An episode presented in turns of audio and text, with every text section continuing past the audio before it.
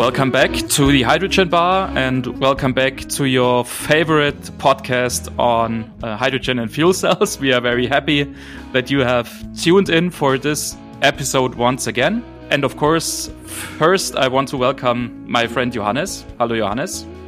Hello, Martin. And we are extremely happy and feel very honored about uh, having a very special guest here today we are speaking with David Hart from E4Tech. So, um, thank you very much, David, for coming on the podcast. Well, thank you, Martin, for the invitation. It's, a, it's an honor to be here, and uh, I'm looking forward to an interesting discussion. Yeah, we are doing so as well. It's really an honor to have you here. Maybe for for the people who don't know you, do you want to give a short introduction about yourself and and your background and how you got into hydrogen, maybe. yes, I'd be happy to.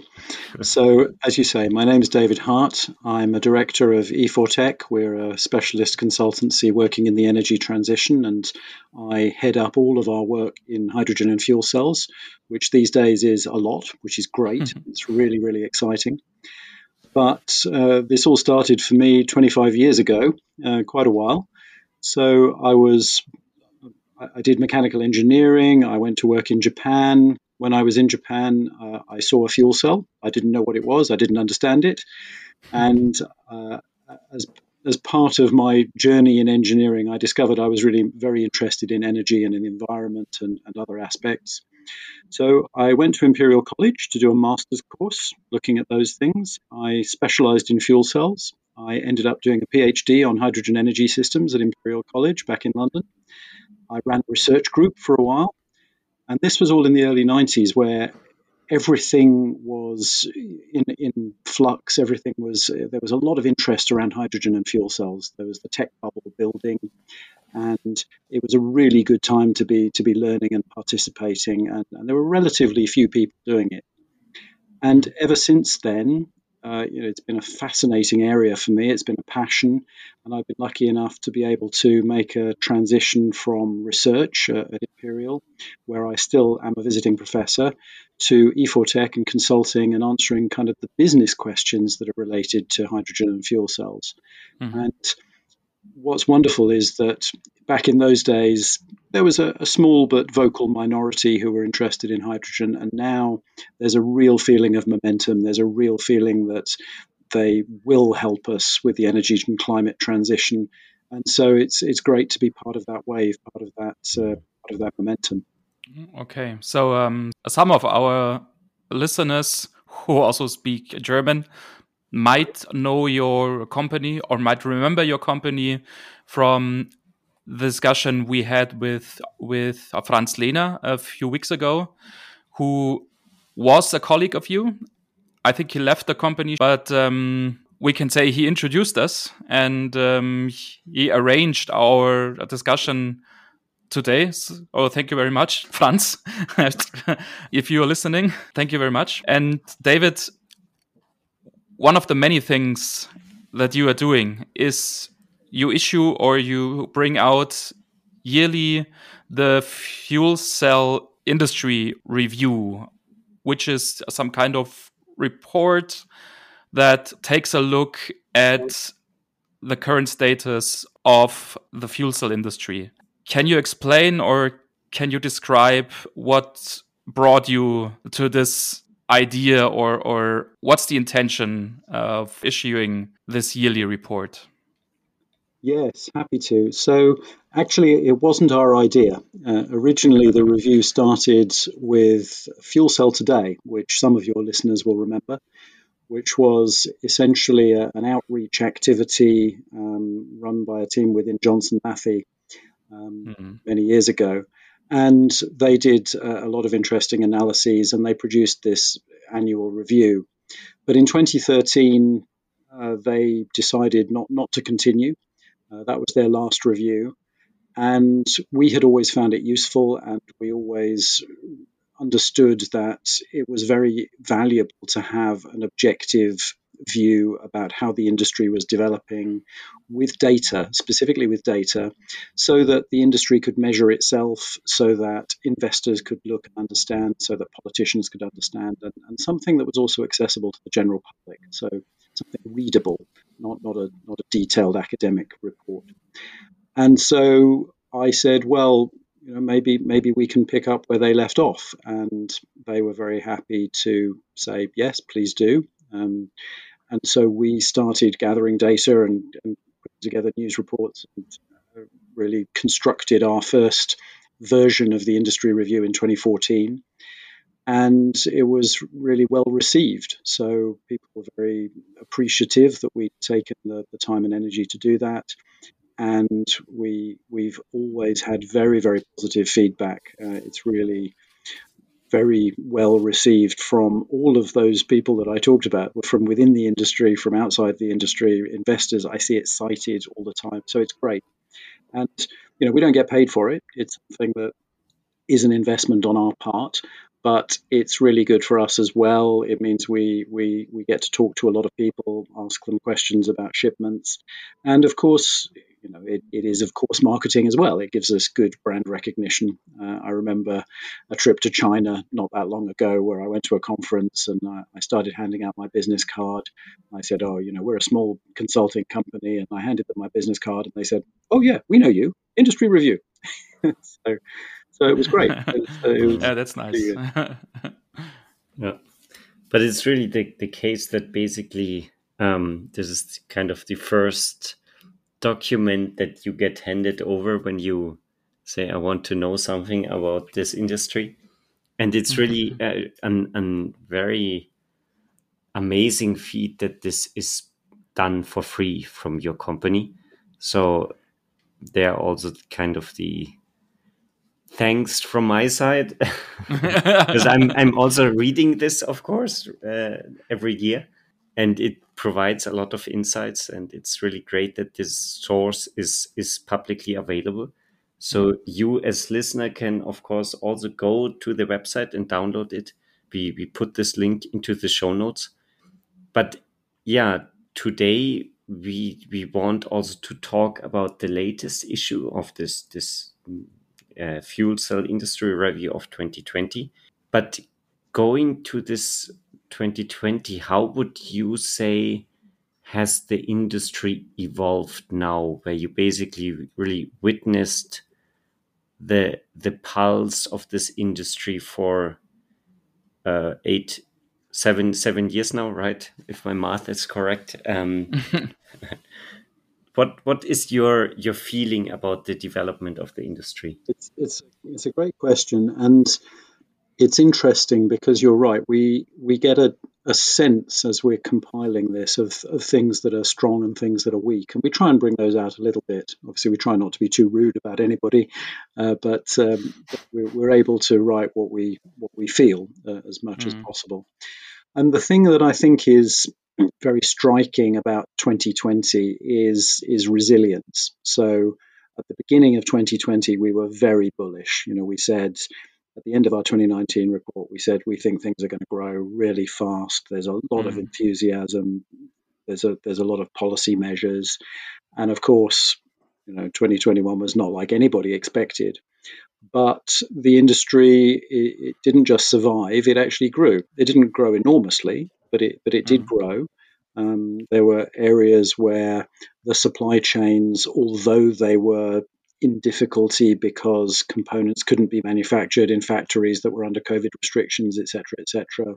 The supply chains held up. So there were some delays, and the policy makers actually started looking around and, and, and making stronger policies. Mm. So we we were really pleasantly surprised when we finished compiling the figures because we were very worried that the numbers were going to go down and it was going to tell a terrible story that the numbers had gone up and, and that the industry was was still there. And mm-hmm. there were very few companies that, that really got into major difficulty last year. There are always one or two. You know, in, mm. in any growing industry, there will be one or two companies who, who don't make it. Which would happen in any year, maybe. So exactly, not specific exactly. to 2020. Yeah, no, no, no. you're you're quite right. Um, and in fact, there were there were far more positive stories, big deals, big investments, um, announcements of new factories, all all of those sort of things. So it was really, really very positive. And I think that that was what stuck with me is is this mm. feeling that there is now enough strength in depth in the industry that even if things get a little tough in, in the near term, that they'll they'll still make it through, and uh, and costs will come down, and supply chains will get stronger, and there will be more applications rolled out, etc., etc. So I think it was it was really comforting in a sense. When I checked um, the 2020 report for the first time a few weeks ago, the first thing that struck me was um, was of course the pictures or the graphics that you were showing and um, you normally have two of those graphics on one page.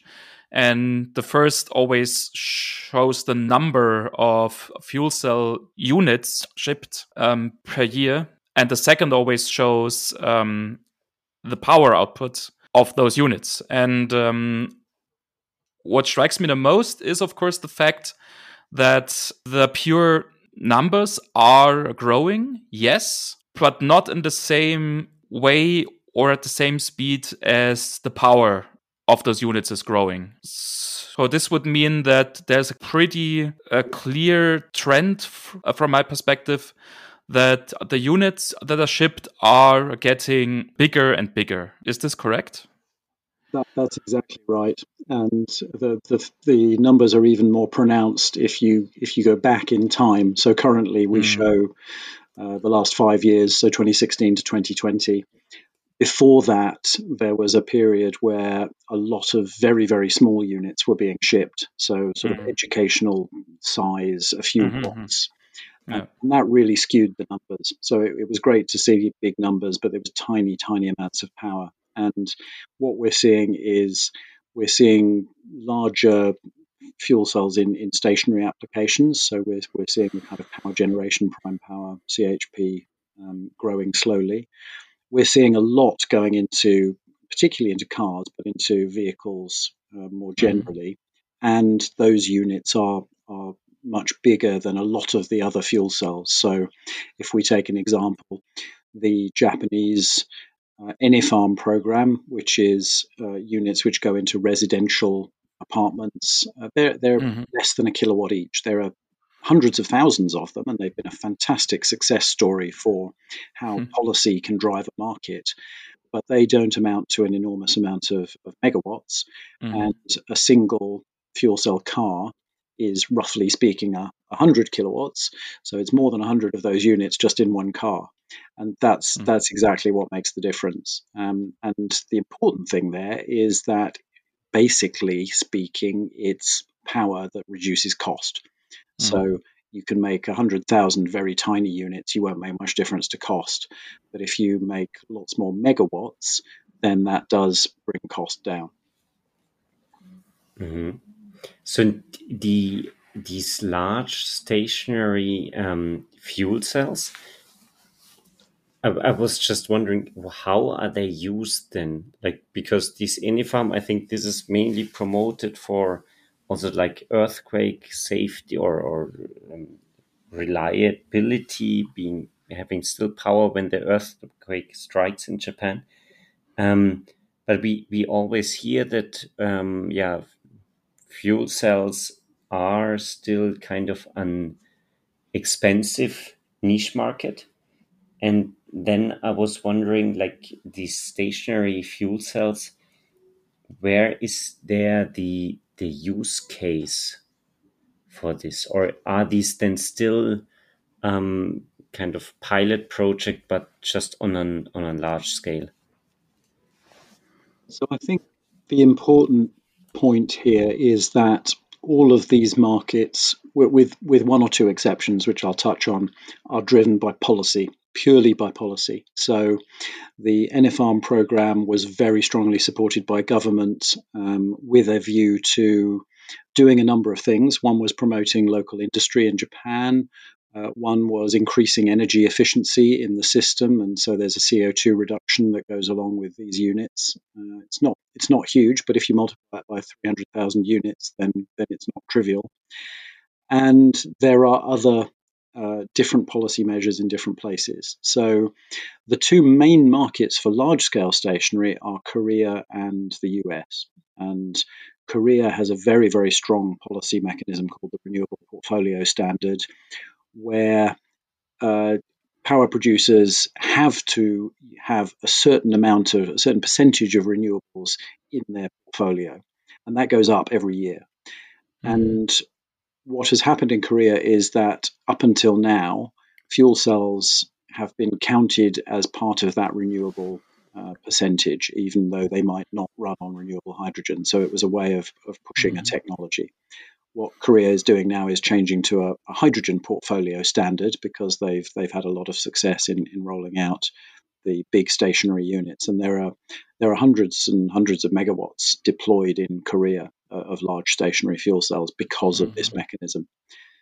And in the US, some of the individual states have had tax rebates, and, and there's been a federal tax rebate, and there have been other incentives.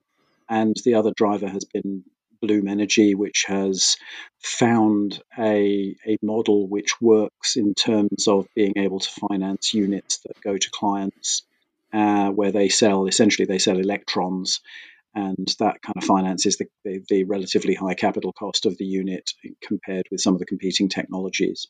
So those those are the two winning areas. I think you know this this all helps to drive volume up, uh, and this helps to drive cost down. And what we we are increasingly seeing is things starting to become competitive on their own with with, with mm-hmm. less policy support, and that I think is important because you're you're right. They have been a bit of a niche. They've they've been expensive, and we're just seeing a change now, and with increasing interest in improving air quality and in reducing CO two.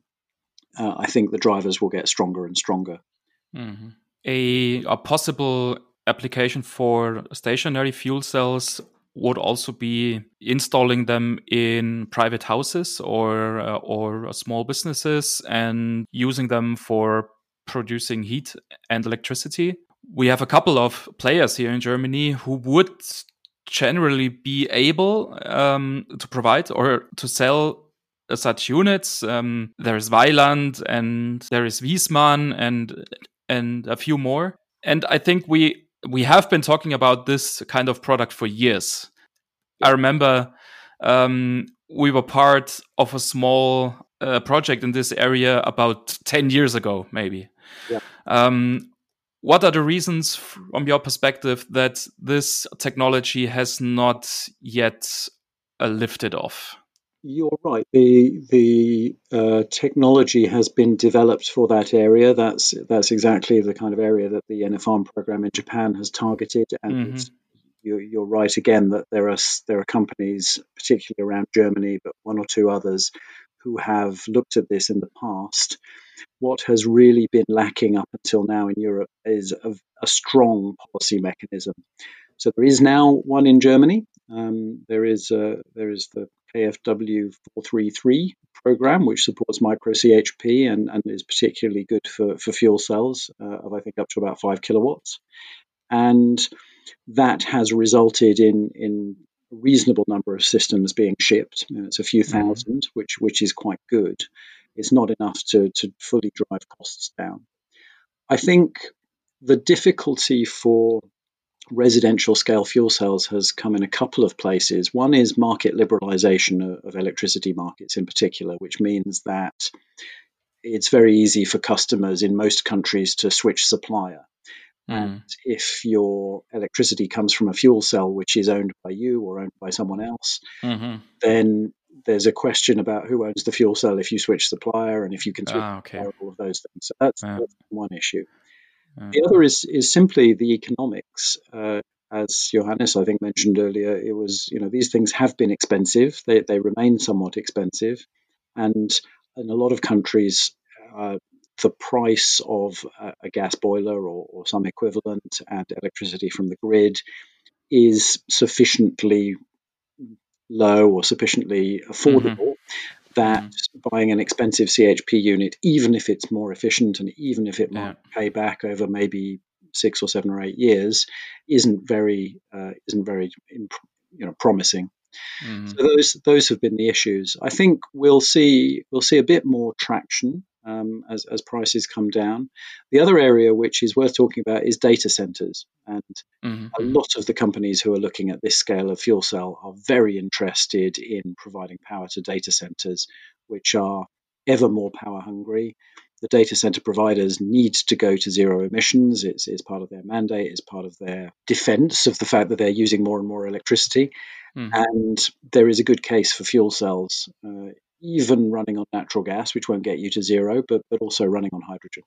Mm-hmm. With these data centers, then the, the model would be that they use natural gas in the beginning or, or hydrogen that is made from steam methane reforming and then just are prepared already once the, the green hydrogen comes to kind of be completely carbon neutral?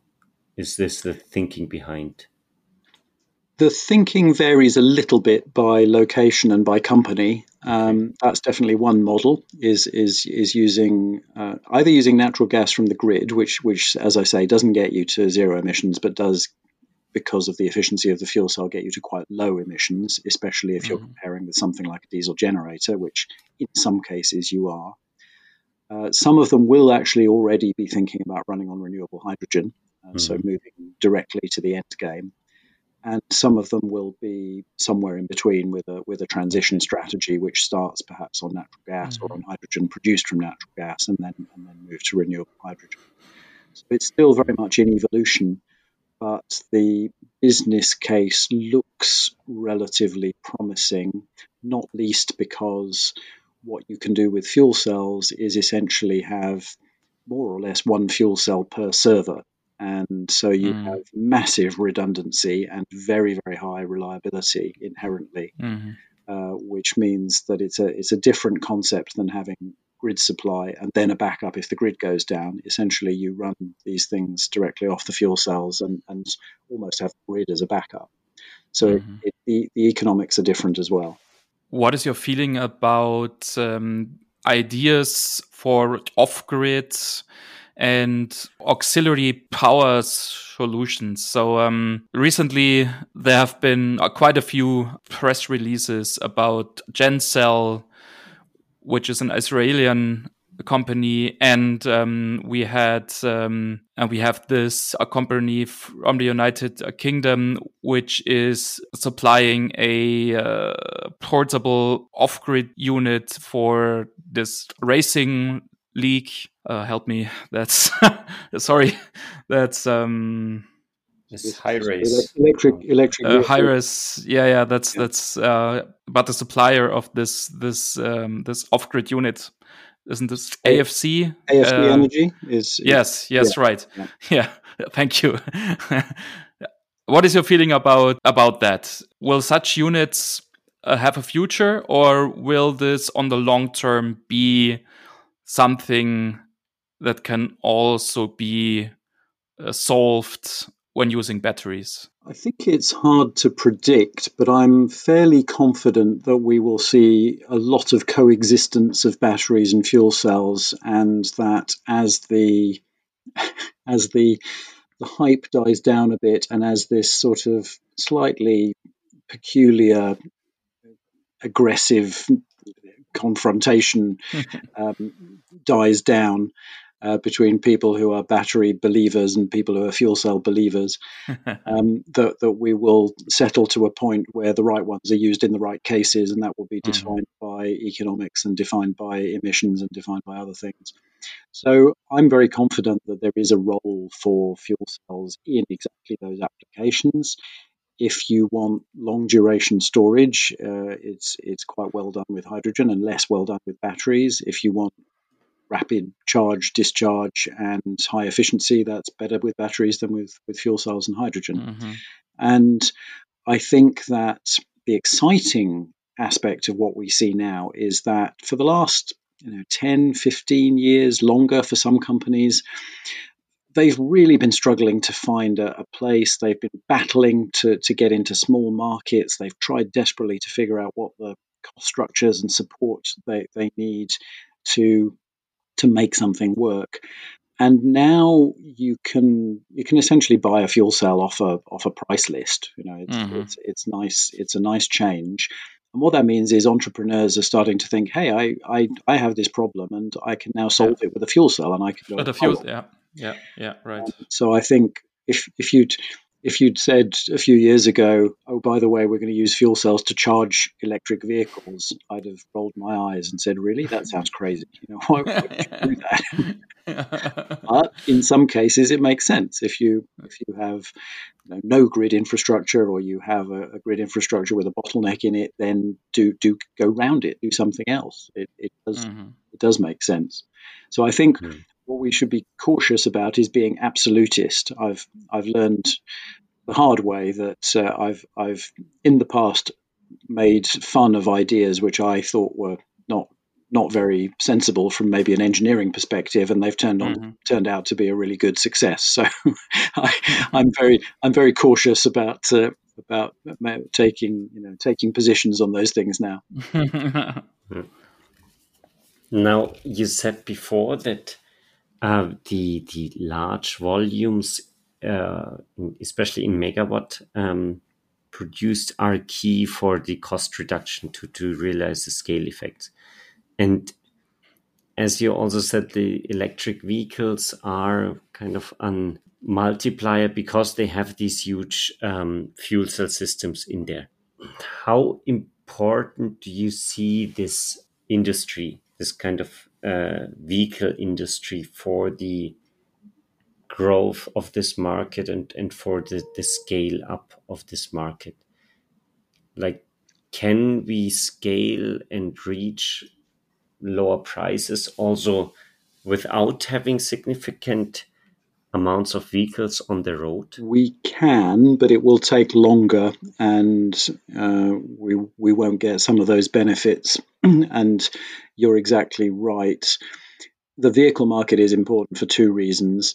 One is that there's a lot of volume, and, and so you can drive some of the supply chain prices down relatively quickly. The other is that automotive people their their life is about reducing cost from systems, and so they are very very good at managing supply chains, specifying supply chains, and, and taking cost out.